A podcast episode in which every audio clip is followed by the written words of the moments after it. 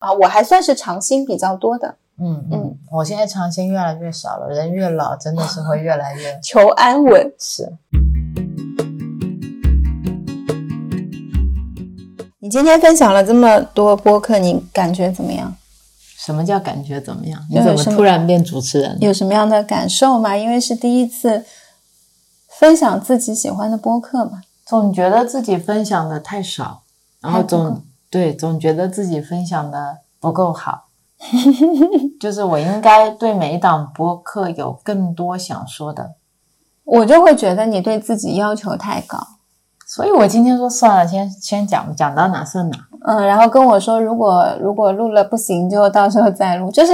我们不是一档专业播客推荐节目。好啦好啦，就是说比不说好。对呀、对呀、有录起来吗？应该有吧？硬聊硬聊，不算硬啦。那软聊。好的，Hello，大家好，这里是木星记，我是岑，我是 Real。今天还是大风刮来的晚上，嗯，所以你们一会儿在听我们说话的时候，可能还是会听到风呼呼的声音。嗯，还是三月十十七号的晚上，对，今天我们就连续录，一不录二不休。因为一聊好像就有一点停不下来，所以今天我们会聊的是前几期都有做过预告的，会跟大家来分享我们喜欢的播客。哎，这也是个大话题。非常大。那因为我们前面也聊到过，Rio 听了非常多年的播客，播客对他来说也是一个很重要的。陪伴。对，我们在第一期的时候聊我们为什么要录播客，就有聊起过这个话题。所以我们其实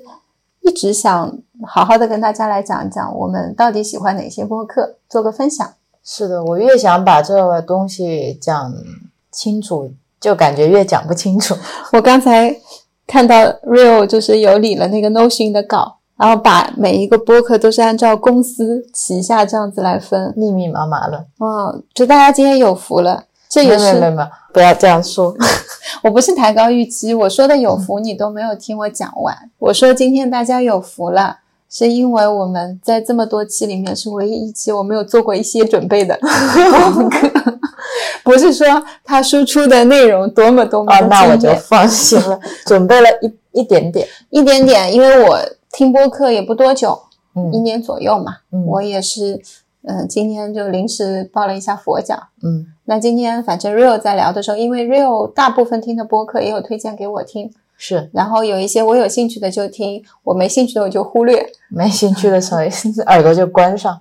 所以顺便我今天也跟你们一起来讲一下他听的播客，我也在听是什么样的感受。好，好，那我们就开始吧。好的。那你最最推荐的第一个吧，先来。第一个就八分嘛，我是没有自己打开去听过道长，就是你在听的时候，我是那种顺便听一下。顺，便听一下你，为什么没有这个想法？嗯，就是你反正每天都在听，然后我又不用再打开软件，你在听的时候我听就行了。 道长已经是年轻人的择偶标准，那我年纪大了相亲就问你听道长吗？哦，对对对，这个是非常好的一种筛选方式。价值观层面的三对对对对，而且道长有一次讲笑话，我在那边扎垃圾袋，把我笑的都站不起来。 他说他的节目很有用啊，就除了相亲催眠，还 能嗯帮助你腹泻的特别干净。非常好笑，我现在听到了还想笑。就就道长在我这里，他是总是一个很娓娓道来的，然后把很多事情掰碎了，慢慢跟你说的人。嗯他不急，不管你多么不认同他的观点，他都愿意慢慢的跟你说。嗯然后总感觉他会告诉你不要那么激动，嗯，然后他再慢慢跟你讲。是的，是的。他是一个很睿智的人。每次你在听的时候，听到那个声音，都觉得他很淡定。对，然后他结尾也会每次都分享一首歌，是的，是的。就是有时候品味太高雅，我都欣赏不来。 他最早的话，我是看那个《锵锵三人行嗯》，呃，然后后来那个节目凤凰卫视嘛嗯没放了，道长在优酷嗯做了几档节目，《一千零一夜》，嗯还有《开卷八分钟》。开嗯卷八分钟就是跟你读书嘛，嗯然后《一千零一夜》的话，他也是自己有时候走在大马路上，或者坐在室内，然后给你花一期或者两期讲一本书。嗯我很多晚上都是听着他讲这些睡着的。你可以反复听好几遍，嗯，然后再到后面他到看理想，然后就在上面持续的做八分，做了很多年。嗯，虽然他自己不承认，但他就是一个时事评时事的评论节目，啊，对，这个我所认有同，对所有的热点他都还跟得蛮紧的，抓得很紧，就是唯一一个热点节目，但是呃非常的平静。平静，对，然后价值观方面你也是能强烈得到认可。是的，那你以前都在什么时候听呢？除了晚上睡觉，通勤的时候听，休息天的下午啊，你在家看看书，如果看书看不进去，放点歌听，听不进去歌，听听道长。嗯他在我这里就是一个陪伴性质非常强的，嗯他好像一直就是那样，他身上也没有存在我说的那种特别强的主播的成长性，嗯，他就是一个经历过很多事情的老人家。是的，就是道长每次讲话，你不会感觉他在讲道理，是他总是说我说的不一定对，对，然后你又觉得他说的很谦逊，但是有很多话琢磨一下，有有很多含义，这是有意思的地方，对他也很会保护自己，是这一点感到非常的欣慰。这一点我就是非常认可他。嗯，那你会给大家推荐，比如说没有听过道长的，你觉得从哪一期开始听呢？最新的一期，最新的一期，他的每一期都很好。最新一期在聊什么现在好像是在聊乌克兰吧，啊？反正我的最新一期是指他现在一定在聊你身边发生的最新的事情，嗯你听上去可能会更有共鸣。嗯然后，如果你听了感兴趣，你再去翻他以前讲的其他的期嗯去听。然后他每一期都会讲的分析的很全面，他不会只讲 A 面，他一定会 A 面、B 面甚至 C 面去讲。然后很多时候他不是会有观众留言的解答嘛，嗯，他每次讲的都非常的聪明。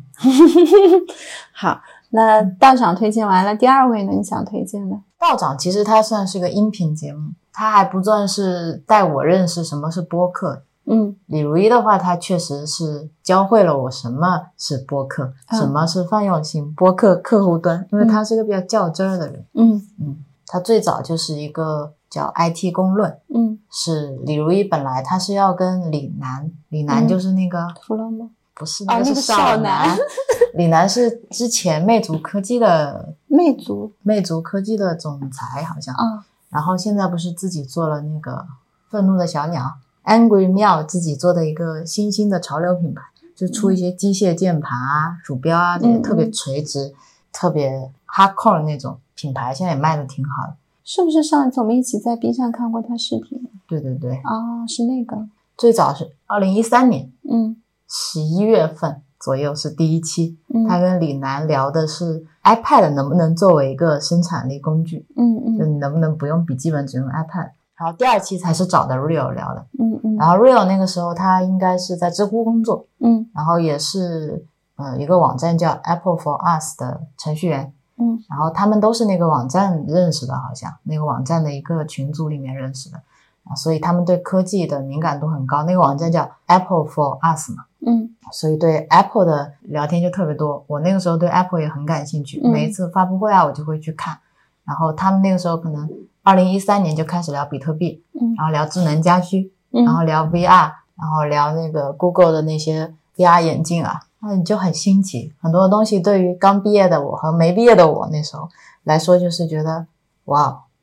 就他们好多想法好前卫哦。真的好前卫啊！一三一三年，一三年，就说这些事情有很多是最近几年才逐渐，对你热去起来看他们的话题，就会发现他们很多想法都是现在才在热潮的。嗯第二期找 Real 聊的，我记得聊的就是路由器，嗯然后他们在聊什么样是一个聪明的路由器。嗯然后就说，真正的路由器应该是一个生态网络，就是它能够把家里的很多家居家电都连接到它的那个嗯网络里面去。好早啊，就听着觉得有很多商机，所以现在去看这些热点，我不觉得热嘛，嗯就是因为你是一直听着 IT 公论过来的。嗯嗯但是他们好像我记得到八年就没有再做了。然后我说的它的生态演变是指它从一档节目变成了一个生态播客网络，就它变成了叫 IPM 播客群，因为他们主要聊科技嘛，嗯他就会请其他的人，比如说田吉顺、初阳，他们有一期叫《太医来了》，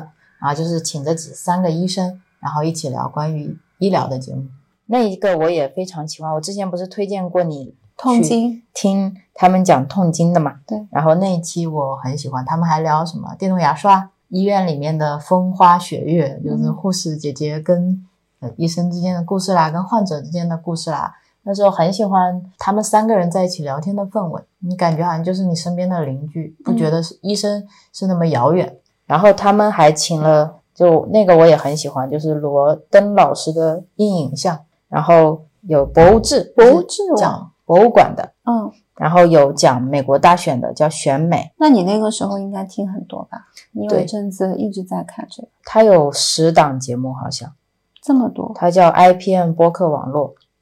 ，Intelligent Podcast Network。其实它这构想特别好，嗯它像像是一个品牌，嗯，然后旗下有很多的节目，有不同的定位跟分工，是，嗯，其实这样也蛮不错的，所以它每次播报的就会说，你现在听到的是 IPN 网络旗下的 IT 公论，旗下的未知道，哦，原来是这样子。我就是每次听他们如果有那个开场，嗯，我都忽略。对，然后这种感觉就像他们是一个群体。对，大的 team 在那里，然后又是一个品牌意识比较强，你嗯会觉得 IPN 是一个品牌。嗯，就是那时候我就觉得哦，播客是可以以这样的形式成播客组出现，但它这个概念在现在来说也是一个现在就比较普遍了，是很普遍吗？也不算普遍，其实就两个比较大的，一个是 JustPod，、嗯，一个是生动活泼。嗯就这生动两个活泼，我知对，其他的好像也没有能够做到这样，因为比毕竟播客就很小众嘛。嗯然后这个是他创新的一点。第二点，他创新的就是他是我了解到的播客最早做会员通讯，嗯因为他们不怎么接广告嘛，那个时候也没有什么人在播客上投广告，嗯，然后他就会写通讯稿，嗯就每周可能一篇或者两篇，嗯然后你可能付一个月一杯咖啡的钱，然后你就可以收到主播给你写的通讯稿。那个时候我也订阅，李锐的文笔还是好的啊，他是一个有点精的人，啊然后特别在乎一些艺术相关啊，然后美学相关啊，然后他很喜欢日本文化嘛，然后自己也做过一个阅读的软件，然后后面就是看电子书的嘛，后你面也下过吗？我下过，后面也挂了，啊，做做不下去嗯，他就给我很多新的灵感，而且我那时候也是在互联网公司上班嘛，每天上班通勤就会听。他聊很多硬件、软件之间的关系，然后 Real 还会聊很多 Apple 财报相关的东西。 real 是我喜欢的，呃，Real 是一个很典型的程序员形象，逻辑性比较强，然后比较严谨，然后比较技术派。他说话表达的声音我也很喜欢，他的逻辑性我也很喜欢。啊然后李如一呢就会比较硬，就比如说之前他引用一样东西，一定会说开始引用，引用完毕，就他很在乎呃隐私，嗯然后很在乎版权，就嗯，他有很多意识，你会觉得有时候觉得这个人会不会太过了一点。太过了一点。啊 Rio 又跟他比较相反，所以他们俩聊天的时候老是会碰撞。嗯有时候会意见不一样啊，两个人就会互相探讨。我很很少，现在很少能听到主持人跟嘉宾之间有意见相左的时候，是的，他们那时候经常的。然后你就会发现，他们不同的观点碰撞完了以后，剩下来的那些种子都埋在你心里，你就会有自己的见解。你那天就跟我说，很少听到有嘉宾跟主持人在那边吵半天，是然后说完了之后都已经这样了，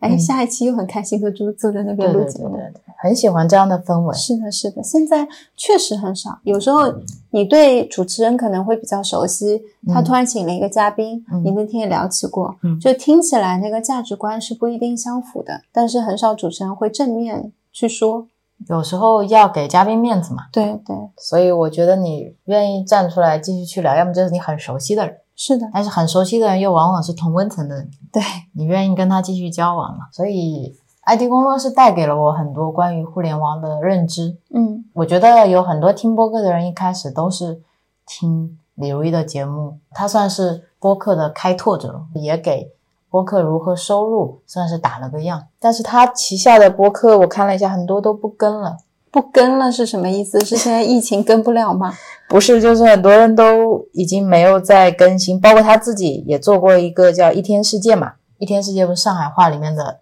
乱七八糟，什么都讲，然后还做过一个叫《灭茶苦茶》，然后是做日本文化的活学活用。我给你看一下，我今天查了，《一天世界》最后一次更新是二零二一年十月二十九日，嗯，然后讲的是不是 AI 变得像人，而是人在变得像 AI。灭茶苦茶最新一次是二零二零年的四月十四号，然后讲的是纯益气活气，讲的是日本的一个美学概念。嗯，然后太医来了最新一次更新是二零一八年二月六日。一八年，那你上次发给我痛经也是前年的事情。嗯，痛经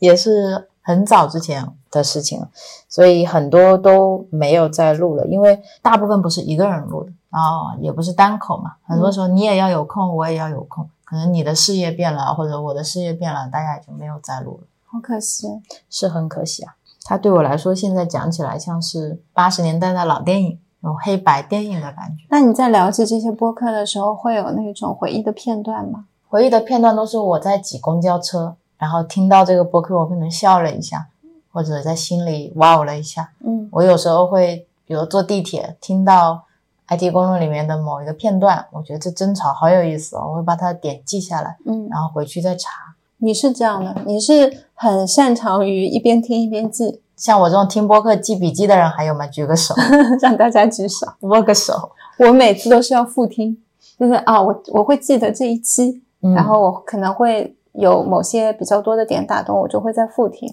我很少复听，所以我就你是单次完成，对我我以前很少复听，现在没有什么新播客了，可能、嗯我会考虑回去听。就大家在家不能多录一点吗？像我们一样，一天录两期，努力努力。你看我们能不能录到两百期的时候再说这句话？反正我肯定能录到两百期，至于哪一年我就不知道了。好的。就当时太医来了有一个听友群，我还加进去了。嗯，你是很 喜欢加他们群，就有一阵子里面那个陈雨兰、陈太，因为另外两个都是男生嘛，嗯田吉顺、田吉顺跟初阳，初阳是一个骨科医生，后来去了丁香园，田吉顺是个妇产科医生，还出了一本书叫《妇产科男医生告诉你》，然后只有陈雨兰嘛，好像没有特别在大家公众视野中出现，然后有一阵子他好像去哪里支援了还是怎么的，就消失了很久，不在播客里面出现。然后听友群大家都在喊他。有一天他回来了，然后我在下面说说了类似于“终于回来，特别特别想念你”这样的话，然后后面有一排的群友给都你跟点赞着。加一加一加一，就感觉那种氛围也很好，大家都很喜欢。那期大姨妈因为陈玉兰医生就会聊得很活泼，是她的每次都是带动气氛的那个人，其实你当时我听那期播客，我都没感觉他们是医生，是就是他们说话的方式是非常的口语化的、是的易于理解的，是的然后打的比方也很易懂。嗯啊，通常我们去医院找医生，不一定有这种耐心跟你讲。对嗯，就想说，哎，这不像是医生。然后我因为那段时间也在写痛经的文章嗯。啊，然后正好你说，哎，听到一个有意思，你就会发给我。对啊，然后因为讲这个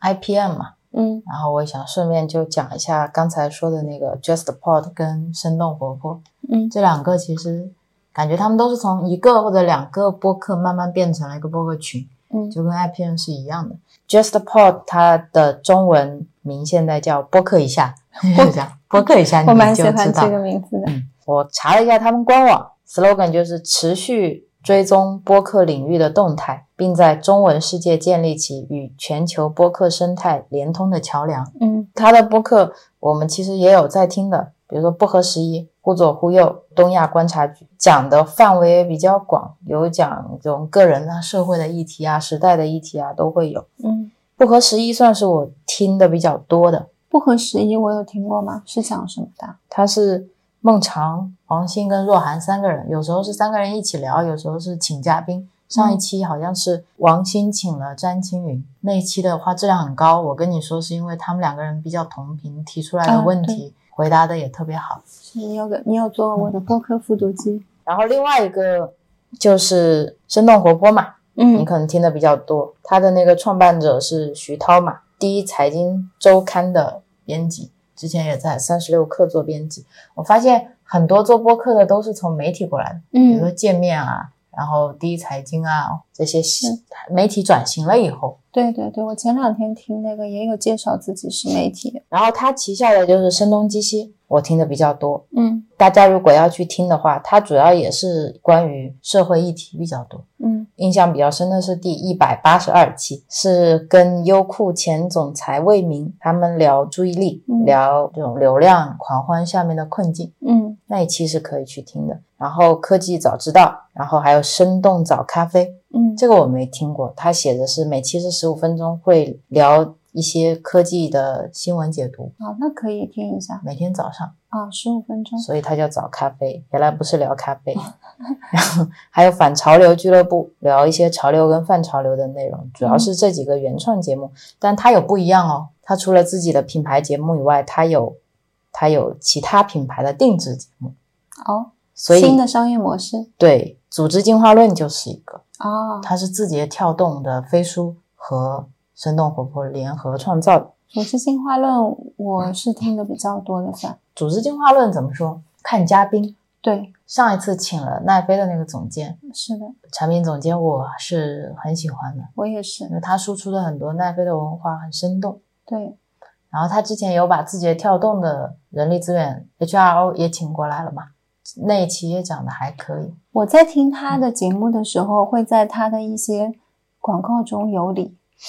是的，会在那个嘉宾，就是像上一次那个奈飞的，跟你一起听嘛。奈飞我听了两遍，就我觉得特别好的观点的时候，就是耳朵会加重听。对拓扑话我也听了，他请的嘉宾都能请到大咖，对，这个就是很重要的资源。对，但是因为它本身其实是还是商业运作的一部分，你需要为品牌打广告嘛。是他这个播客，我觉得在嘉宾部分是有好的，有输出的，但是对于商业部分，我们能理解。能理解，我觉得它其实不需要这样去打广告，你本身的交流中间就可以带出很多，我可以了解到自己的文化，就是是的，是的，有时候有点刻意了。然后底下还有两个，一个是叫新增长学院，是哈佛商业评论和他合作的，你听过吗？没有，可能没有我特别感兴趣的嘉宾。然后还有一个我不知道的，有一个辉瑞制药联合出品。嗯，这个很有意思啊，是什么？也是一个聊医药行业的人的一些观点啊，职场生活啊，然后哦，那一些、那我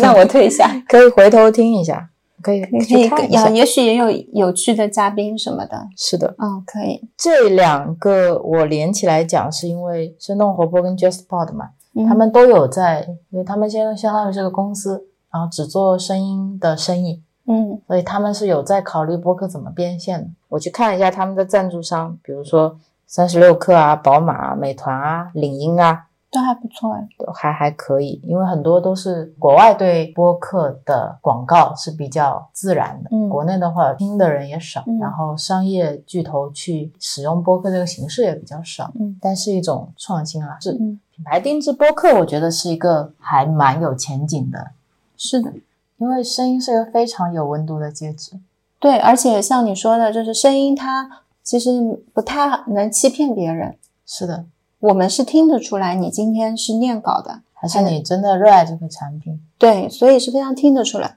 而且你刚才说的那种品牌定制，也是给像我们这样的消费者另外一种渠道，去更深一层去了解这个品牌。是的，很多时候像这些播客，他们不是一期，他们对可能是深耕。嗯你非常了解这个播客这个主理人嗯他的价值观是怎么样的，他的性格是怎么样嗯的，他请过来嘉宾是什么样子的，就你了解他到这么深的地步。如果有一天他跟你说某一款咖啡好喝，我也会想试一下。是的，就是你跟他的关系会特别亲近。会产生一种声音，因为声音开始的一种信任感。对这个信任的联系，可能比我想象的还要深。那是不是要进入到下一个推荐啦？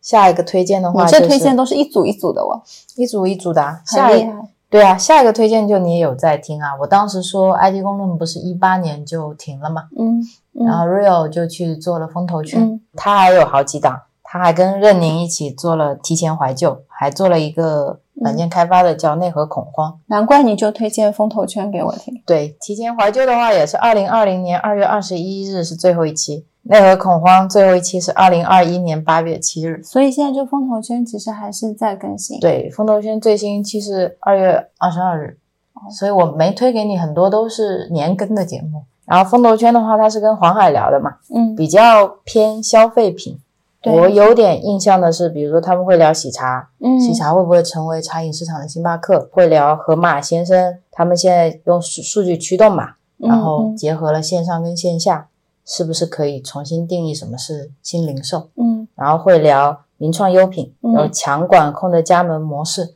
然后之前有聊虚印，我都不知道这个牌子，然然后他把它跟 Zara 放在一起，嗯，对聊对虚印对的海外出口是的是很是强的竞争力，很多是我不太知道的。之前聊泡泡玛特泡泡的一玛些特嗯情感价值，会聊呃超级温和友，是的，就它的很多选题是很新型的，偏消费的，贴近生活。所这以种就是我特别喜欢。有时候不会聊得特别深，不会聊得特别数据化，它是很多时候会从价值和情感层面去聊。啊、我喜欢他，就是他会从理念、价值，然后有一些他们其实是见过，或者是跟他们的创始人是有交流的嗯，因为都在做投资嘛。啊，所以就是他们也会从自己投资的眼光嗯，来看待这些产业。所以对于我来说，我是很喜欢他们的分享，我是很喜欢他会带我了解一些新业态，新业态，是的，而且它有一点就是像零售这一类的东西，商品它的变化趋势是比较快的。他们的聊天很多时候是作为一个开始，是的，是的，就是你刚刚知道哎有这么一个品牌兴起，或者有一个品牌已经兴起了。更多的，如果你想进一步的了解，是需要自己去深入调研的。对的。他们不会帮你把这个产业剖析的很深刻，它就像是一个总体，比如说是我今天听到一个新品牌，有蛮有意思的，嗯，哦，原来大概是这样的模式，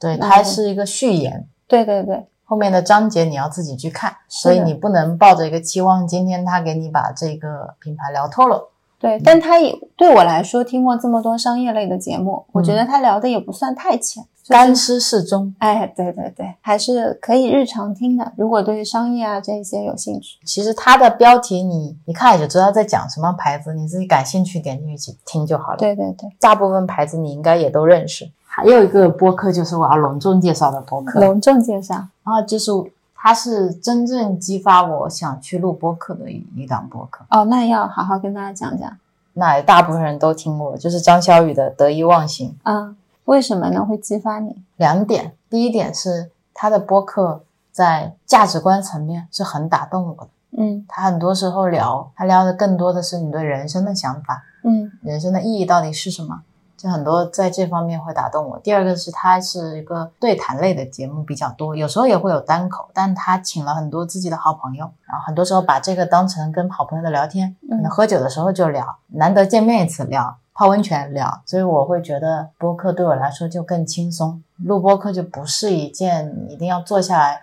对某一个东西有特别深刻的见解才能聊的，可能就是你跟朋友之间的一次记录，嗯，这个是给我带来的改变。是像原来你要说跟我录个播客，嗯我就会有点紧张嘛，想要不要准备个稿子啊？然后我们是不是要把今天的议题全部一项一项都梳理出来？是然后不能拖跑题了。嗯，现在我们也录了几期播客了，就觉得这种自然输出的状态是很舒服的。聊到哪算哪，对啊，就有时候跑题了，那就跑题了，我也忘了我的题在哪。啊，而且我们你上一档 Catch，我也跟你一起录过一期。对，就是我刚才说的，我是受了得意忘形的推动，我才嗯自己去录了一期播客，叫 Catch 嘛，嗯然后是八八期，嗯，请了我八个不同的好朋友聊，嗯所以他对我的影响是蛮大的。我觉得就是上一次跟你一起录 catch 到现在，那你也是成长了很多。是我对播客的理解也变了很多嘛。嗯如果大家要听他的话呢，我也可以推荐几个。它里面有几个好朋友嘛，唐双老师对服装这些比较了解的，然后有几期是跟他聊的，然后钟二怪老师也来了好几期，是喜剧的编剧，嗯然后很搞笑，所以那几期会比较轻松。然后学霸猫就是比较灵性禅修，学霸猫好熟啊。他学霸猫老师是第三期跟第十期，然后有从降临聊语言哲学，然后会聊什么是快乐，嗯什么是多巴胺。当时学霸猫老师有讲说，他说一只蜜蜂不会觉得自己比一只大象差，因为这个森林没有蜜蜂也不行。就你不要把世界想象成一个跑道，而是一片海洋或者森林，每一花一草都会透过自己的方式传递对这个生活的价值。雪猫猫就是这种形象，所以你听他跟张小雨聊天，很多时候感觉他在拍拍张小雨的肩膀说：“年轻人，这世界就是这样的，你不要太去追逐商业的利益，因为张小雨有时候会焦虑，啊，他也是通过打网球啊，通过看书啊，让自己的心境慢慢的沉静下来。然后学爸爸每次看到他就，唉，你怎么还这样？ 怎么说不通你？ 嗯嗯就是这种感觉，所以听听也挺有意思的。然后还有一个我很喜欢他的，好朋友就是何峰和简丽丽，嗯，简历里我有听过他以前的播客，对他们俩也有一期自己的夫妻博客嘛，啊叫 Blow Your Mind。嗯然后他很喜欢找何峰聊天嘛，有一期我特别特别推荐的，那一期有好几个小时，两百四十一分钟的一期播客。两百四十一分钟他去何峰家做客，啊然后简丽丽在那边烧饭，我记得。啊，然后他就跟何峰一边喝酒一边聊，聊了两百四十一分钟，聊四个小时。然后我那天看到这一期播客的推荐，四个小时，我不是就从杭州东站骑到下沙，再骑回来吗？啊，还到那边吃了个馄饨，嗯，就是为了把这一期播客听完。有四四个小时都听下来了，都听下来，而且那一期对我影响很大。那一期的题目叫《只有真诚是我觉得能给你的最好东西》，这个题目好感人是他们聊的也很真诚，录音质量也没有那么高。啊，因为在吃饭干嘛？然后之前说的那个佛陀的公案，养在瓶子里的鹅，你记得吗？不记得，就是说有一个人把一只鹅养在了一个瓶子里面，那种玻璃瓶，上下面是比较大的，然后上面会有个瓶颈，很小的，然后上面再一个开口。鹅小鹅的时候养在里面嘛，变大了以后它就出不来这个瓶子，因为上面瓶颈是往里收窄的。嗯然后问你怎么样可以不不破坏这个瓶子，把这个鹅取出来，所以这个公案叫瓶中养鹅。嗯，你跟我讲过，对，当时他们就聊到这个公案是张小雨说的嘛。嗯，然后我不是问你嘛，这个问题你会怎么去破解？ 你现在问我，我还是忘了怎么破 解，说的是本来就没有瓶子吗？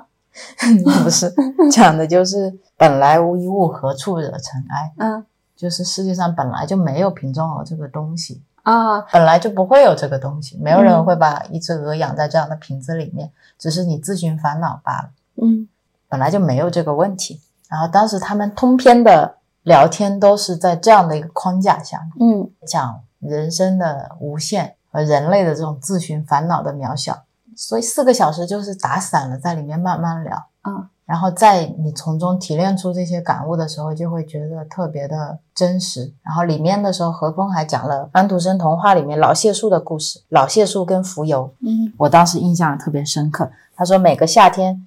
蜉蝣都在老谢树旁边跳舞，白天跳舞，晚上就死了。老谢树冬天是睡过去的，夏天就会醒过来。有一天，老谢树叹了一口气，然后蜉蝣问他说：“你为什么叹气？”老谢树说：“你们的一生只是一天，你们的一年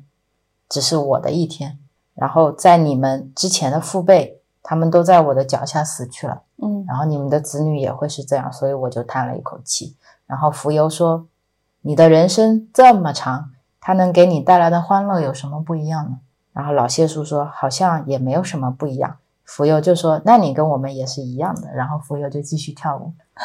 这是个童话故事，嗯，然后他用这个童话故事讲的是《庄子》里面讲的“夏虫不可以语冰”。夏虫不可语语冰的意思就是，如果一只虫子它的生命周期就只有夏天这几个月嘛，嗯你跟他说冰是什么东西，他是不会知道的，嗯就他想象不出来那个东西，因为他的生命周期从来没有经历过冬天。然后蜉蝣跟老谢树也是这样一种关系，嗯但是他理解的那个快乐，其实不在时间的这个维度里面，嗯所以他当时讲了很多，你看我我都能记得，就是我是能想起来，就是那个下午我自己骑着车，然后在那个河堤旁边，然后还有一些军人在那边练步，从嗯我身边经过，然后耳朵里面就是他们两个坐在酒桌旁边聊这个，有一边吃饭，对，简历给他们烧小菜嘛，然后你就会觉得很很日常，就好很像生活，今天你去了一个酒馆，或者你朋友就在你边上，然后一边喝酒一边在你耳朵旁边聊天，就是这种感觉。然后聊的又是一些我特别认同的一些对于生命的追求吧。嗯，这种我也会想听的。虽然有四小时，但是我觉得肯定会有很多自己的体悟。就同样的一个故事，同样的一句话，都会在自己当下的情境当中有自己的感所以这期播客也打破了我对播客时间的限制。 悟啊。 我就觉得重要的是你自己聊得开心，总有人可能因为你的这份开心被打动，也有人会不喜欢你的播客，总会有的。有也有很多人可能看到两百四十一分钟劝退了，也有人会认认真真打开听，还为了你的播客去骑车骑这么久。对，所以我觉得你不应该去局限说，哦，今天会不会聊太长啦？会不会有人听？会不会有人不听？是，很多时候就是把你想说的东西说出来就完了。嗯，我觉得是播客就像我们自己，是的，它不是为谁打造。而且有时候这东西是就是缘分，有可能还是我，但是那天看到这个播客，我可能刚好上班太忙了，我也没有休息天，也没有时间去骑车什么的，然后就就没有没听听，或者是断断续续的在通勤的路上半个小时半个小时的听，嗯然后没有办法拼凑成一个整体的体验，可嗯，能听到碎呃片老谢说的故事的时候就没什么感觉，就过去了，是很看你当时的心境，正好你也专注，正好你也有条件。所以这个东西不可强求。是的，所以他要靠长时间的一个培养。我听了他那么那么多期，嗯，所以我知道他的每一期我都是愿意听的。所以看到两百四十一分钟的时候有好奇，然后像什么东西能讲这么久？那我要而且把它听完。而且何峰的声音也好听，我也愿意听嘛。嗯，我对就是主播的声音也有要求，所以一开始不喜欢听自己的播客，是因为觉得自己的声音不好听。然后我听了，我说都挺好听啊。嗯然后那天那个、嗯小来姑店里的小姑娘也说，叽里呱你啦们两个的声音 对叽里呱啦，说你们两个的声音都很好听。就这个播客，其实我是很推荐你心情平静的时候听，近一点，然后给自己跟播客都留一些留一些独处的时间。对，它不是一个你想要在里面马上学到一个很有用的知识点的那种博客。你在说的时候，给我的感觉是能激发人对生活的一些感悟的。对，你在生活有点迷茫的时候，可以你可以听，哦，嗯，因为这个播客也他没有去建群，其实嗯，他不喜欢运营这些东西，嗯他觉得他目的不是这个，但是他有听众自己自发建了，就嗯得意忘形，呃，像分院帽一样的，然后有加一个大群，然后你再加杭州分会啊，你再加北京分会啊就那种类似这种，我也有加过杭州群，然后从来没去过线下活动，但是他们会有自己组织的，所以是自己组织自己出去，自发的，就是跟张小雨本人没什么关系 啊对他也不在群里，啊，听友自己嗨，对听友自己出去聚会，然后自己录了，嗯然后他们之前有在群里说有没有人会剪播客啊什么的，啊，然这后种感觉也很好。对我之前有说过，那我会剪啊，怎么怎么的，嗯，就是这种感觉。然后大家也会在里面说，我周末想去哪里看展啊，或者我想去哪里吃饭啊，有没有人一起啊？或者有人说刚好两张票啊，有没有人要去啊？然后没时间去啊，就这种，大家都还比较 nice。嗯这些播客的这种社交，就好像他已经帮你筛选过一部分，可能跟你有共同兴趣和价值观的人。嗯然后他也因为自己做这档播客认识了很多人。然后他有一次到斯坦福好像，嗯然后里面就有一个他的听众粉丝啊，也知道他来了，然后带他去玩去吃，就、嗯也有很多好的这种连接。这也很鼓励我去做播客。你所以不知道你的播客有可能在什么时候到另一个人的生活里，给他带来什么改变。啊，是嗯的，可能对我们来说很很很稀松平常的一件事，对。但在别人听来可能有不一样的理解。这个也是我最近爱听播客、爱剪播客、爱录播客。所以我也学着不评价自己的这些想法和观点，就让它出来。就像我做手工一样，你很欣赏我现在不随意去要求自己。嗯，有时候就是放下这些东西，我觉得出来的效果是会更好这几个播客是我比较有感情的，啊。然后比较有感情的啊，听众朋友们，嗯，前面的是有感情的，接下来就是没有感 情的。接下来就是听的比较晚一些了，嗯，那些是我长时间又在听的，陪伴你成长的，陪伴我成长。就会像一些老歌一样，对，就是老朋友。老朋友。然后稍微新一点的就是随机波动，嗯是我在疫情之后开始听的。它之前是叫《剩余价值》，二零一九年开始录的。之前疫情爆发了以后，他们之前就是聊一些自己看的电影，比如嗯说《权力的游戏》啦，嗯《麦瑟尔夫人》《寄生兽》《寄生虫》，然后会聊自己的一些感想，看的一些书，对一些社会的议题的看法。本来也就我我也不知道有这么个播客，嗯然后疫情的时候跟一个历史学的老师叫罗欣，嗯然后聊了一期跟疫情相关的播客以后被禁了，然后我才知道这个播客，反正在社交网络上看到了，说哦有一档播客被禁了，然后引发我的好奇，为什么被禁了？就改名叫随机波动，嗯是三个女生一起录的，冷建国、张之琪和傅诗野，好像都是界面文化出来的，嗯不是特别清楚。他们三个人以前我听的时候，有人评价说会很吵嘛，说他们笑得很大声，嗯老是哈哈哈哈哈的 笑。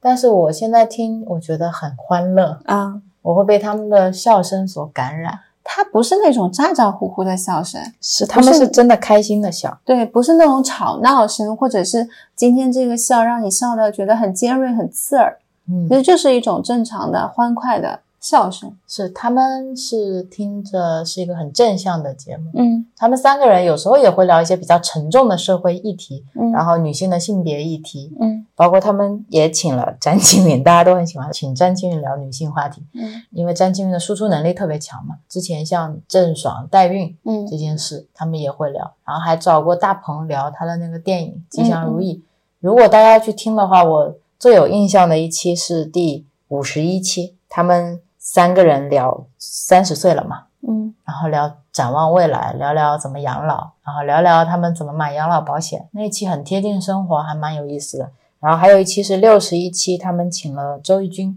周轶君老师我也很喜欢，然嗯后一起聊了九一一和他自己做记者的这些想法。嗯，他们也很有一些文学输出的，嗯，他们平常也看很多书，然后也会有一个每周一个通讯稿，嗯也是订阅。也是订阅，当然是免费的。每嗯周会有一篇，然后告诉我们他录了一期播客，然后有他们推荐的一些书目的阅读，嗯，然后是三个人轮流的，这个礼拜你写，下个礼拜我写，这样。那他们一个月可能才最多轮到两次嘛，对对对，所以这种就还好，压力没有很大。对，听他们聊天就觉得还挺开心，嗯也也会收获一些新知。然后随着他们知名度的扩 大，也会有很多新的大咖过来，能请到一些文学界啊，或者比较有意思的人。就为他们开心。对觉得现在你喜欢的这些播客，只要有持续在更新，嗯，就觉得就很不容易了。播客市场里面的播客有一点像路边的店，是的，是就的，有些店你看着它好像好好的，或者你天天去吃，是突的然有一天他说我今天关门关门关门，是的。你就不知道什么时候才能开门，但你又很爱吃这个东西。对，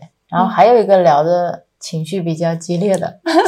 就是我最近才开始听的过刊，嗯，郭刊郭刊是是比较真实的播客，声音上面，对，就是过去的刊物那个过刊，然后情绪非常的自然。对，他的主播左小姐跟葛小姐嗯好像也是媒体出来的啊。然后他们我会开始听，是因为之前我们不是看了很多梅艳芳的电影，对，然后对介绍，然后我就去播客搜有没有人讲港女，嗯然后他们就有一期专门聊港女，第三十八期哦。然后我再看他们好像三十二期的时候在聊内地娱乐是怎么一步步塌陷的，他们这个很好听聊了十个原因，啊，然后里面其实理由非常正，我是非常赞同他们的很多观点的。他们是很少能有人出来义正言辞的捍卫自己的观点，嗯，说这个就是我觉得就是对的，这个我觉得就是错的。是的，他们的性格非常的鲜明，是的嗯所以你一开始听的时候，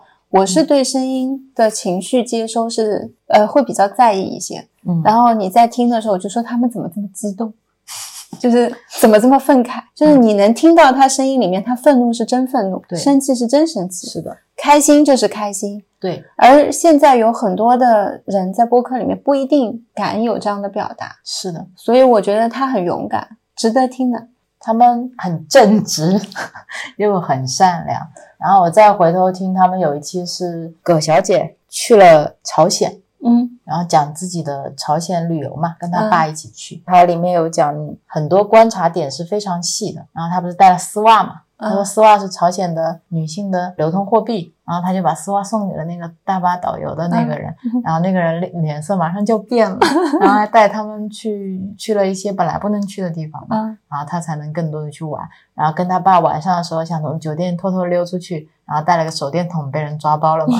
然后还有很多，比如说幼儿园里面的老师，游客过去玩的时候，老师会在那边比如说笑脸的跟大家说说说说，但是如果有个小孩，比如说行为过激了，他嗯看到老师去凶他，嗯然后那脸色是突然就沉下来了。嗯然后呢，小孩看到他是非常害怕的，他是很敏锐的捕捉到这些细节，他会说哦，那如果我们离开了的话，那他们平常之间其实是有这种恐惧的联系在的，嗯而不是表现出来的这么温和的样子。嗯然后他们去少年宫的时候，他看到一个小女孩跟另一个小女孩，他们两个人之间的那种情感，一个小女孩去保护另一个小女孩，就她看到了好多这种我出去旅游我也很想捕捉的这种细节，嗯她有这种能力，然后她有这种渲染情景的能力。嗯，你听她讲故事的时候，好像跟着她到了那边，有现场感、亲情感。是，所以她的声音很有感染力。嗯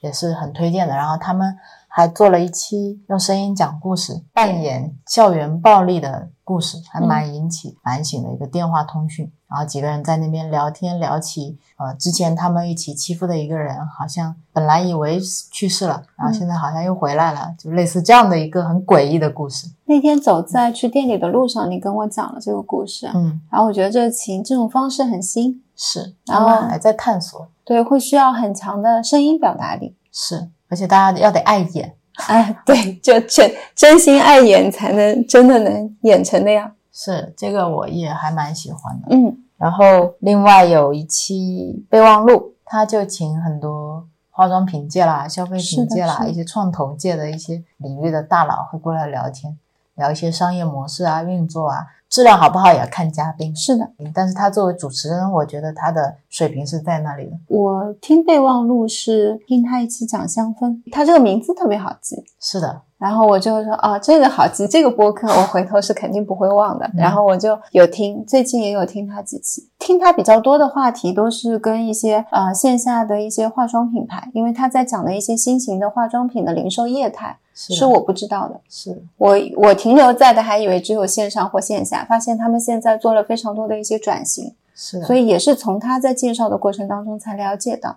他也会带很多供应链的角度。对对对，然后还有一个要推荐的是三五环，嗯就是刘飞跟少南嘛。嗯，他只这个三五环你要去听的话，我就建议你听少南在的那几 期，因为他们俩是很多年认识的老朋友，嗯算是比较同温同频的，嗯，所以你听他们聊天的话就会很舒服。少南说什么，刘备接得上；刘备说什么，少南也接得上，嗯才真的能把他们自己个人的价值观更好的传达出来。嗯比如说之前少南跟他一起聊自己对于 Flomo 的一些产品理念，嗯刘飞也会跟他聊自己家装，然后遇到的一些体验跟感悟，很自然，很舒服。家装那个我也有听。对，然后因为他们都是互联网产品出来的嘛，嗯所以你就会在里面也会见到很多关于互联网行业的分析啊，一些流量啊，一些风口啊，一些投资啊，也都会有。我以前对于比如说你说互联网嗯业的，我就觉得啊这跟我没关系，我没有太想听，以前什么都跟你没关呃系，就是觉得哎，这个不要不要不要。你说有风投圈跟商业有关，好好，我喜欢听，就是会限制自己的那个兴趣边界。但我真的走进了像三五环这样的节目之后，嗯我发现互联网也不是我想的那样，它其中聊的很多点是我感兴趣的。而且很多时候嘉宾他理解很多东西不是从单一层面去理解，是的，有很多维度。其实互联网讲的是思维，不是一个行业。是的，就是我越听越觉得，现在有很多的一些互联网的行业的人在分享的时候，真的是多维度的。而且他们传达出来很多是如何用互联网的思维去理解这对对个东西，所以这个东西是共通的。是的，然后硬影像之前推荐了吗？没有哎，硬影像好像是 IPN 旗旗下的难得的有在更新的一档节目，是它主要是聊影像技术的，影像技术，嗯，呃，比如，比如什么是四 K，什么是颗粒感，什么是宽容度。它不一样的是，它会聊很多历史哲学融入进来。我印象很深刻的是有三十九期，他会聊特蕾莎修女那种狂喜的状态是什么。他会用宗教的角度跟你去聊艺术，啊，可以然，后聊人性。那可以听，对他的音质有时候也不太好，但是那一期我印象特别深刻。然后还有比如说他有时候会聊游戏，七十六跟七十七的时候他就聊了美国末日，嗯就是像僵尸片一样的，他的主线是一个爸爸一样的角色，嗯呃，带着一个小女孩，然后那个小女孩是世界末日，所有人都会被僵尸感染了嘛，但那嗯个小女孩被咬了以后没有被感染，所以她可能是一个人类能生存下来的解药。嗯然后那个爸爸一样的人物就带着那个女孩，就一路穿越整个美国，要去找到那个实验室的基地，嗯，这样的一个游戏。嗯就像那个行尸走肉一样的，它就会解构这个游戏，就像上次我们玩底特律一样，嗯是非常真人化的游戏，会去解构这里面的人物情、性格、故事情节，然后他也会聊这些，把它当电影一样去聊，就像你上一次跟我聊那个一样吧。聊底特律变人，嗯，对对，对，就是这种感觉。然后跟我在那边讲他每一条支线、主线跟支线发生的故事，是然后的，把它讲得很有画面感。是的，这个游戏我也很想聊，就是在你们口中，感觉那个游戏其实它不仅仅是一个游戏，它是一个价值观的冲击，是的。嗯。然后同时，我真的在听了你你们分享之后，反正再去玩的时候，就有一种另外的一些发现。比如说，在你选择的时候，你选 A 还是选 B，从没觉得在游戏里面选择是这么困难的事情。 你选完人人就死了，然后你问我说，下一次如果再给你一次机会，你是会不会还这么选？就是有很多感觉像是，哎呀，我不是就玩个游戏吗？怎么有了人生的那种？对，它其实就是一种电影感，只是很多时候你看电影，你只要躺着看，情节都给你写好了，现在脚本要你自己去就写。自己玩，看你玩出什么结局。是的，然后跟它类似的有一个叫集合网，它有一个自己的软件，嗯，然后那个软件里面听还会带时间轴和图片的，就做的很精致。啊，怎么样叫时间轴跟图片？比如说，我听到一分钟的时候是在讲这个话题，配一张这个话题的图对片。对对对，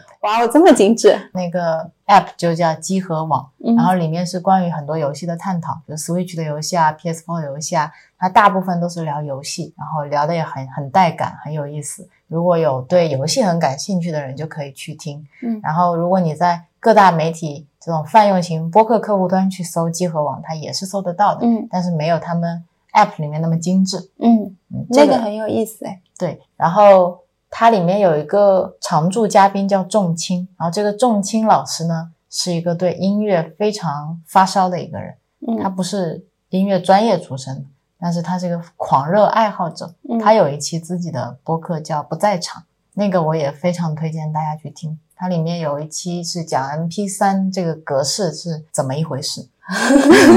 听众要是有兴趣的话，可以。里面还有一期我推荐大家听的第十期，讲了反正是个音乐家如何在迷茫的过程中自我成长的故事，嗯它里面很多都是跟音乐相关的，所以大家也可以听。然后还有两期是台湾的，嗯，一期是新建广播，一个是戏骨轻松谈。我戏们骨轻松谈最近听的很多。先说戏骨轻松谈吧，有一次偶然的机会听到了嘛，嗯然后我就会在我们两个做手工的时候放出来听。原因是因为他是一对夫妻一起嗯聊，两个人都在硅谷，但是台湾那边好像都叫戏骨，嗯然后就叫戏骨，一个叫肯吉，一个叫科科。 他们两个的形式就是开头会聊一些家长里短，对，出去玩啦，然后今天带小孩啦。对，然后生活怎么样啦？然后慢慢再会有一个 topic 就是关于 Uber 怎么样啦，对最近对对 Apple 又怎么了，又怎么缠绕官司啦，甚至会聊一些硬核一点的，比如说搜索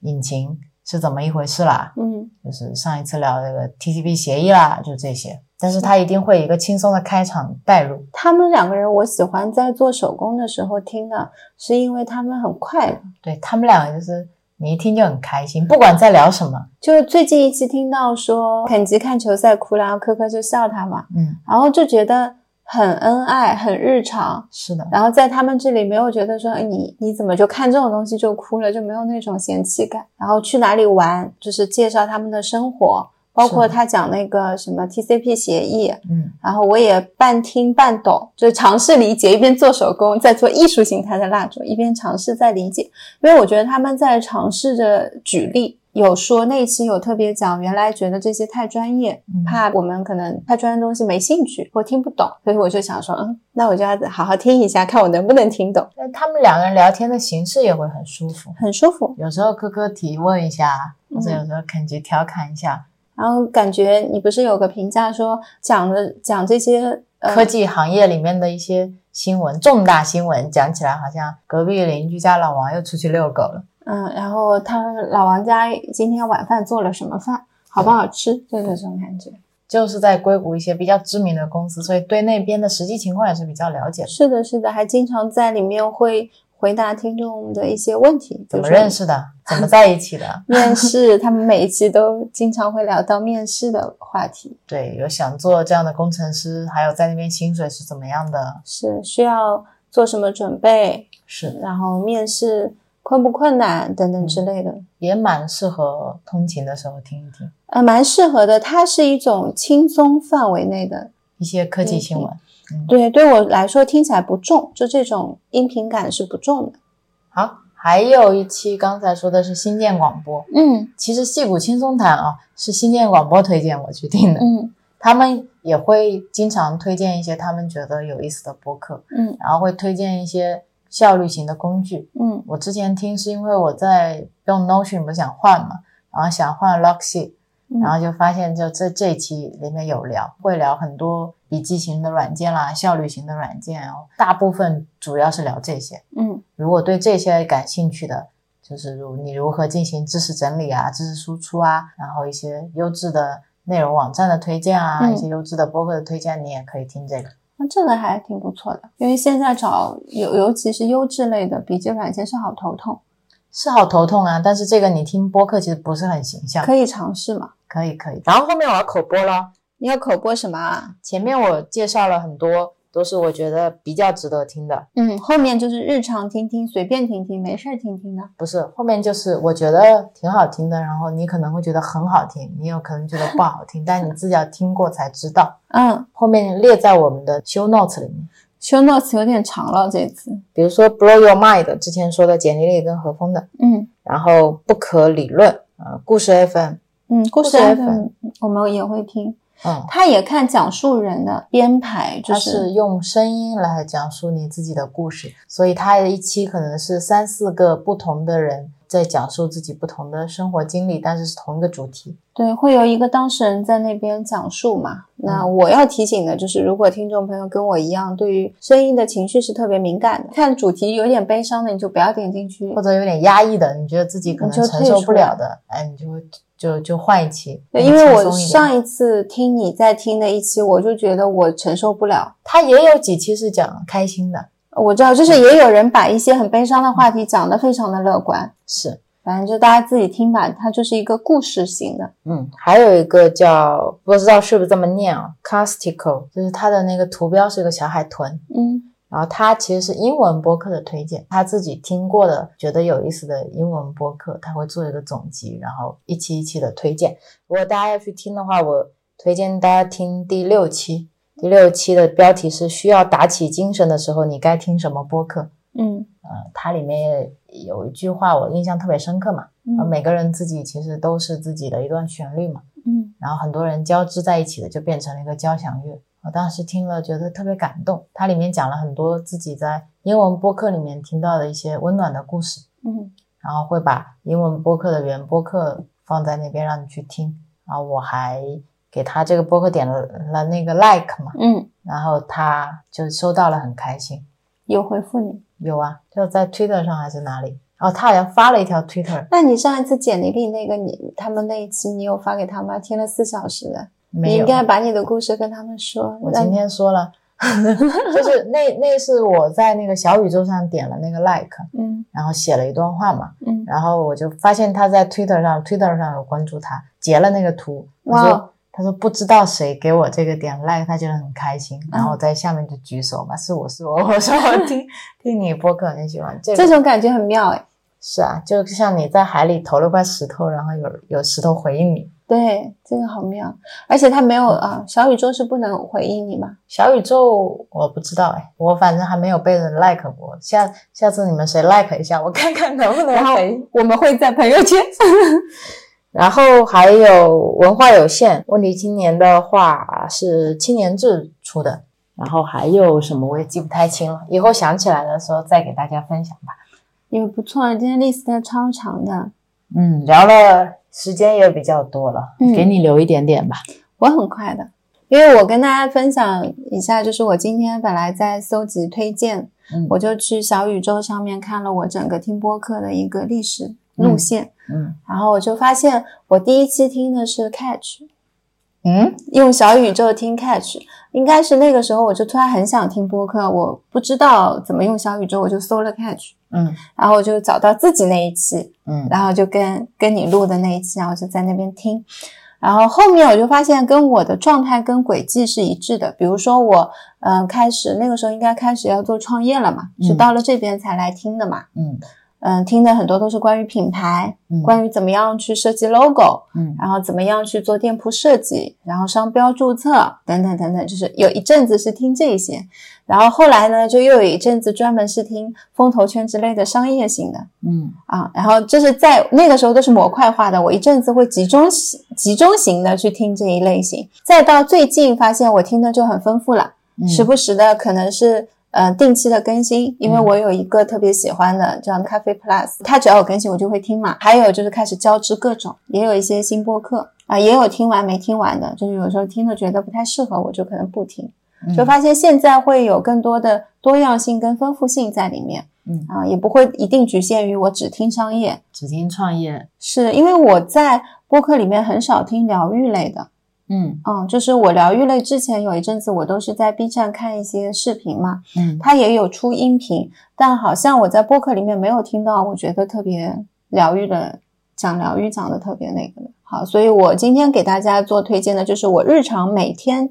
大部分时间啊有空都会听的《天才捕手计划》是我最早听的。啊，我刚才忘了说这个，啊，你对，也是你是你推荐给我的吗？我是看魔咒那个公众号开始的，我有推荐你，但我不知道你是不是因为我的推荐听的。天才捕手 FM 呢？这个呃，要看你对于这些故事，它专门是讲故事的，它就是猎奇性很高，对，就是你对于这些事情的接受度，因为像我是喜欢灵异类的、啊、我那时候听的是法医类的法医类的，还有 DNA 检测，啊，就是这一类的，它现在也很拓宽啦，就是比如说会讲一些医生啦，嗯一些身边的日常的，但是那些职业都很特别，还有一些要债的对，因为以前魔咒的话，它就是有很多奇离奇的办案故事，啊，然后我就很爱看，而且他讲故事的时候。跟真的似的。真的是跟真的一样，就是我是特别喜欢。然后我那个时候喜欢一边修机器，我们在修 Mac 嘛，嗯啊，一边修机器一边听他讲什么法医推开了门，发现全部都是苍蝇，然后法医就知道这里一定是有人在。很带感。啊，因为他说这个苍蝇就是他们法医界的最重要的证据，然后他们会去分析那个苍蝇是哪个品种，它大概是、呃出生多久了，对吧？从苍蝇的幼虫长到大了之后，嗯、它们的一些变化可以推算出这个尸体的时间嗯啊，所以他当时讲了蛮，我听了蛮多期，我是专门挑这一些类型听的，那大家有兴趣可以挑其他的，我我推荐他有一期是讲一个好像是 DNA 检测师吧，然后测遍了北京所有的肉，啊，那期我没有听 哎， 然后就是说哪一些是真羊肉啊、 假羊肉啊，这个好有意思啊，然后去火锅店测嘛，测遍了火锅店的嗯肉，还有那些小店里的肉，然后最后测下来，他也没有不能具体说哪些牌子，啊啊但是他说了海底捞是真的，啊，所以我们难怪那天去吃海底捞，你一直说海底捞是真的。然后他还有一个 DNA 检测，就很离奇，来测的人也很离奇，可能是就是爸爸跟孙孙子测啦，就类似于这样子的一些，大家要做好心理准备，就是还有很多很离奇的故事。然后我在他众多故事里面，我最推荐的是他有一个入殓师嗯叫孙流仙嗯啊，就是我们也有一起听过几期。她是一个女孩子，然嗯后她在做入殓师，她可以你们去搜那个入殓师的话，可以把她每一期都听，从最早的开始听，你就可以听到嗯她怎么样入行，嗯然后入行的时候，他在殡仪馆工作嘛，那遇到一些灵异的事情，比如说嗯在那边给尸体化妆什么的，突然那个尸体做起来了嗯啊，然后他师傅会教他的，遇到这样的情况应该要怎么办。然后也有一些情感上的故事，因为他每天会遇到一些家属嘛，然后嗯也有一些尸体放在殡仪馆比较久，没有人认领，背后都会有一些案子，他有时候会跟一些有一些像那个什么分尸案之类的联系在一起，有温情的部分，不是说很恐怖的。哦，他还有一个协和医院的医生，啊，是最近几期里面的，之前我也听到过，那个医生讲述很多家属病患的故事，还有对一对些疑对难疑难杂症的故事，也很很有意思。对，然后但最近就是大家听他的时候，嗯、他最近出书了嘛，所以会嗯比较前面会有一部分篇幅是在介绍那个书，可以跳过，可以跳过，我都会快进。他给我感觉像一个现代高级版的故事会，是的，是的，是的。但是那个嘉宾，尤其像那个呃孙刘先生，就说话的时候很有情绪感，嗯我很喜欢这样的。他又非常的积极正面，因为其实在，像他的这个职业是每天面对死亡的，面对一些家属很悲伤的情绪。然后他的职业其实像他找男朋友的时候，找老公的时候，都不敢跟别人讲我是做这个的，嗯因为他怕别人会说你身上是不是有味道啦，怎么样那？他说是自己什么职业？她说她是政府职业， 一直到结了婚，她可能婆婆好像才知道。就现在大家会会知道这个职业没什么，嗯啊，然后嗯，她会说她每年过年也都是在那边过的啊，就是她过年叫个外卖嘛，外卖骑手吓得要尿裤子了，这是外卖地址殡仪馆，嗯，你半夜接到一个外卖，你不吓死？送饺子，你说这个，我想起上次我们听《大内密谈》是有一期讲灵异和体濒验死体濒死验体验的，他就说有人下单，他不是卖酒嘛，嗯，然后是送到一个寿衣店，然后送来送去送不到，就是在一条街上送不到那个鬼打墙这样子。在我听的这么多期的跟灵异相关的里面，现在捕手里面的一部分我是会喜欢听的，嗯因为我对于这些事情看对我来说像是纪录片嘛。然后另外的话就是你那一期大内密谈那一期，讲濒死体验的时候，我第一次啊，人生中第一次有人讲濒死体验讲到快乐。他说濒死之后就是有一个快乐的世界，嗯然后那边看到了很多的人，身边熟悉的人，嗯不一定是已经过世的，也有健在的。然后他说，你每见到一个人的时候，你就会有一幅画面从你从你脑海中过，就你们俩是同频的，就那种感受，我觉得很特别，没有人讲过这样的濒死体验。嗯然后直到他后来，嗯，他很想见他过世的奶奶。他说他见到他奶奶的那一刻没有讲话，但是他醒了。但是他醒了，他会觉得死掉的感觉也蛮快乐的，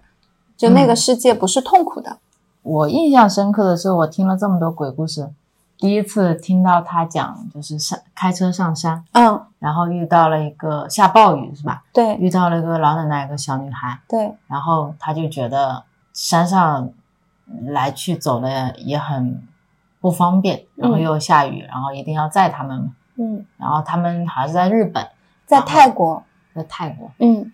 然后反正他们好像也不会讲中文，对，然后他还是烧的烧他们，然后烧到一半好像半他们就山腰一定要下车，是，然后他说送到前面那个亭子，然后人家说不行，一定要下车。然后下车了以后，他就回头想给他们拿个伞，嗯然后发现他们两个就不见了。嗯那个地方他说你不可能凭空消失的，但就不见了。然后他再想往前开的时候，前面那个亭子那个地方就塌了，塌就塌方，塌方了。嗯，所以说有一种善良的就得到的那种算回报吗？算吧，反正我第一次听到鬼故事是以这样的方式结尾的。然后他本身分享濒死体验那个人，他是有通灵体质的，嗯，所以他本来就能从小就能看到一些别人看不见的我东西。哦是就你看的比较少，就或是者是没有那种还没有到能接受完全接受这个说法的时候，因为我自己没经历过嘛，嗯你就这很难种感你同身受，没有条件经历。所以我不理不是真的能理解那种状态，但我保持开放。好，OK，然后我是听的老多了，但他是有开创我的新世界的。嗯然后还有就是我每天都在听的那个咖啡 Plus，他们更新也不是很快。咖啡 Plus 是最近才开始听的，然后我最推荐它的是第十三期，是最新的一期。就今天我有复听了它一半，讲归夏咖啡，它是由三个在不同地区的那个女孩子一起一起录的，但是不一定大家都会一起录。嗯，大部分看谁有空谁在录，所以它也会有跟日本的、跟澳洲的，然后不同的嘉宾去录。我喜欢听他呢，是因为我很喜欢咖啡。他有很多是讲看关于咖啡文化，还有就是他请了很多比较输出比较厉害的咖啡的业内人士，嗯像今天讲归下的那个饭点，它就是国际咖啡大赛的评委，所以我也是听了他这个播客，我才知道，呃，原来那个国际大赛上面怎么去评判咖啡豆的。嗯嗯，他们是会有那种双盲的方式，嗯就是会有不同的国内的评委跟国外的评委两轮，同一款咖啡豆会有两种编号，就避免比如说你前面 A 轮的评委尝过之后再告诉你是几号，我觉得很好喝，你一会儿也要投，就是会有很多讲咖啡业内的东西，我觉得价值观也很正。然后他们也跟我有聊到。啊、也不是跟我聊， 他们也有聊到在跟你在别人的咖啡群里面被推荐他们的播客，感到很开心是的，是的，啊、然后因此就是知道了那个群里面其实是一整个咖啡业态。比如说，你今天想要出一个咖啡豆，可能从包装、烘焙一直到干嘛都有了。嗯然后也有听友群，大家一起众筹去投竞标投豆子，嗯嗯，他们就会有人分享说，背着大家听友的一些期望去竞标，就是觉得是一个很有爱的一个社区。嗯，其实还蛮推荐，如果你想对咖啡有一些了解，可以听。嗯，很值得听，也有嗯讲一些关于咖啡器具的，但是其实更多的是讲咖啡这个业态，比嗯较少去讲一些，比如说我咖啡锯条怎么冲啊、嗯因为对我对我们现在来说，我觉得关于咖啡更多的不是它如何制作，嗯，很多背后的故事是很值得去听的。嗯，很多咖啡豆的一些起源文化，我其实还蛮好奇。还包括他们现在最先进的处理方式，是的然后业内人士怎么专业的在看待这些处理方式，是的，因为他们最近很多都在聊到风味这件事情，嗯就说今天有聊到关于很多咖啡豆会添加一些香精嗯啊、那对于这个香精这个东西，他们是怎么看的？今天那个饭点就说，对于他来说，这个东西就像是我们小时候糖糖精，嗯，就一样的一个东西，嗯所以不见得说加进去对咖啡一定是好。他说，关键不是说你加或者是不加，而是我不知道你加了。很多消费者现在分不清楚，嗯，所以公开透明也是现在他们很想让更多人知道的。他在们做其实很多时候也是在努力维持一个行业规范。对，那嗯我觉得这样的有质量的分享比较少在咖啡里面，嗯更多的我其实听一些咖啡的播客也比较多，嗯很多都在分享怎么说，就一些制作类的，或者是比较浅谈。嗯嗯，然后我就觉得没有不够，嗯，嗯，所以这一档是咖啡类的，我比较推荐。好，还有吗？还有日坛公园啊，啊，日坛公园我因为没有听过它其他太多期，嗯但那天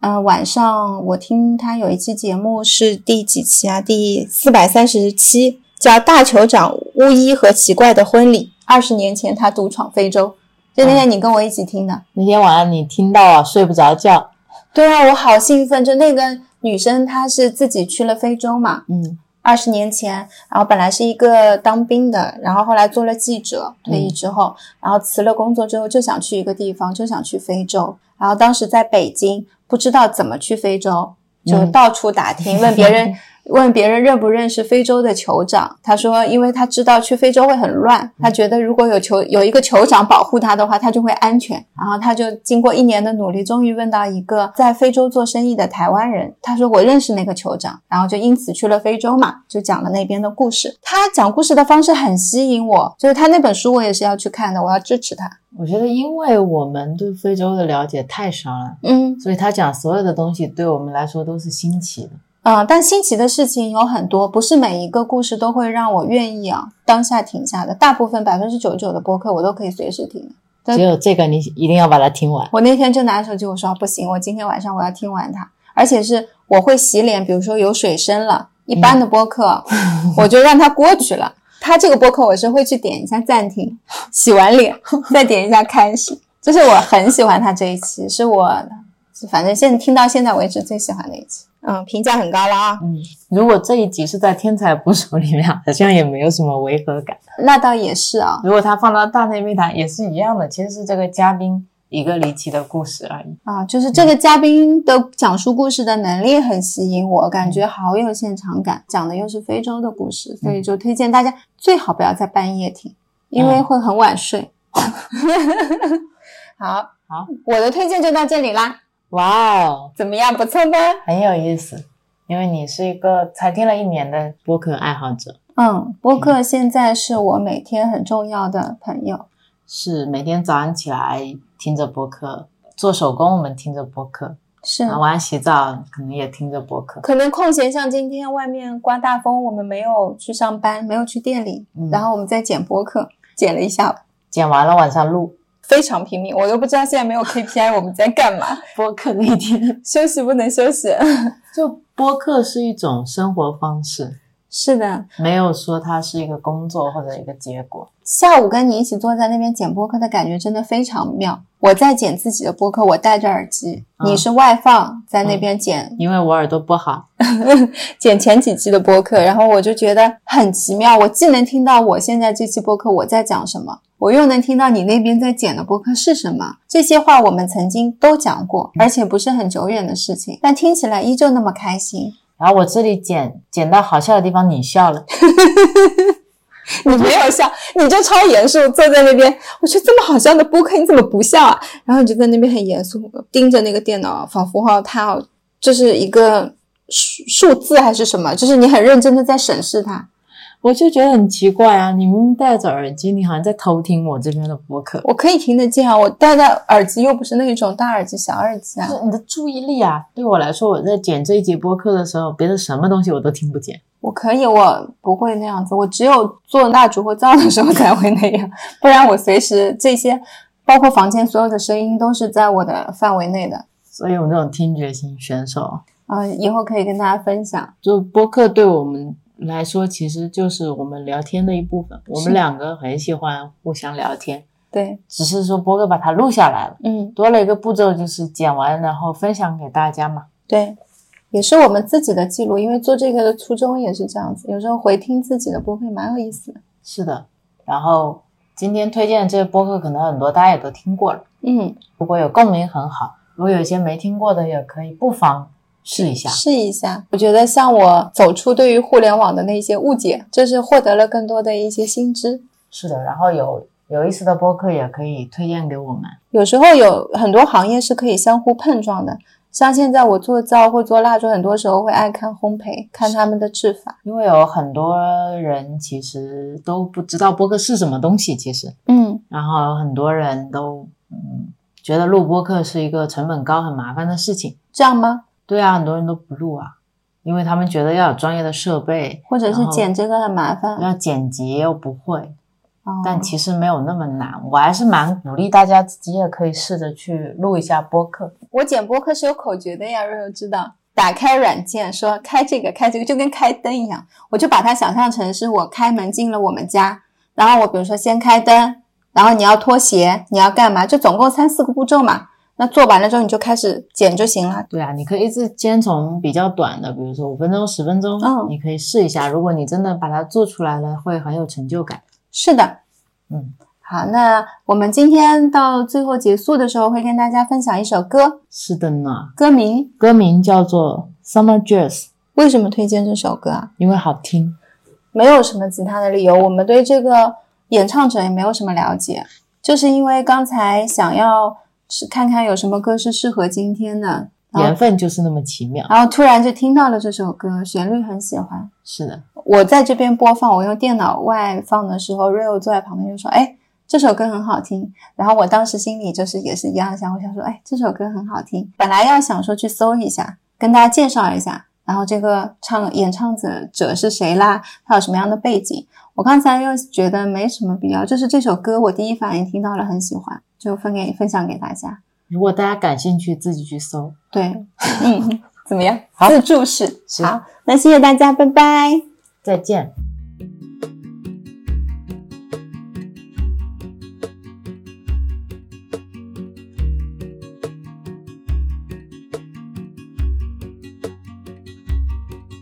on a one way street,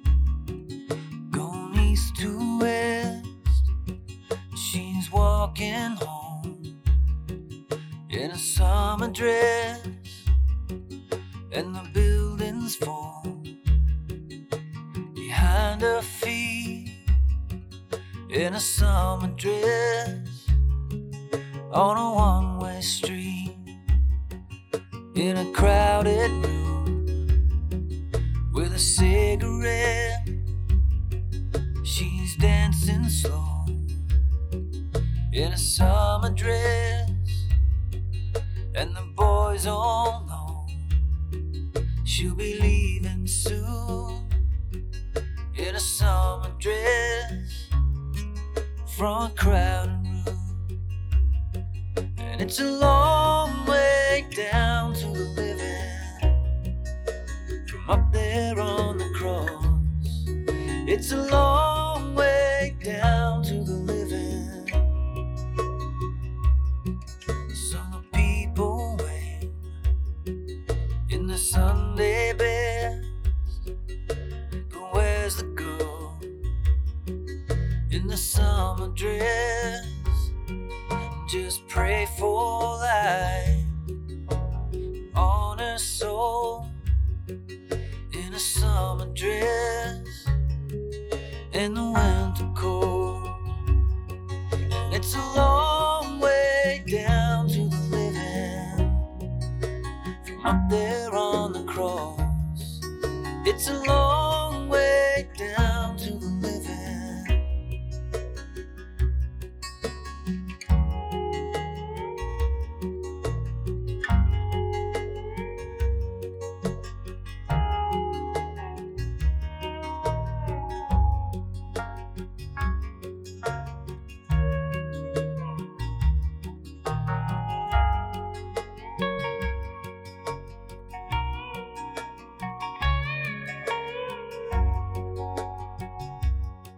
And it's a long way down to the living. From up there on the cross, it's a long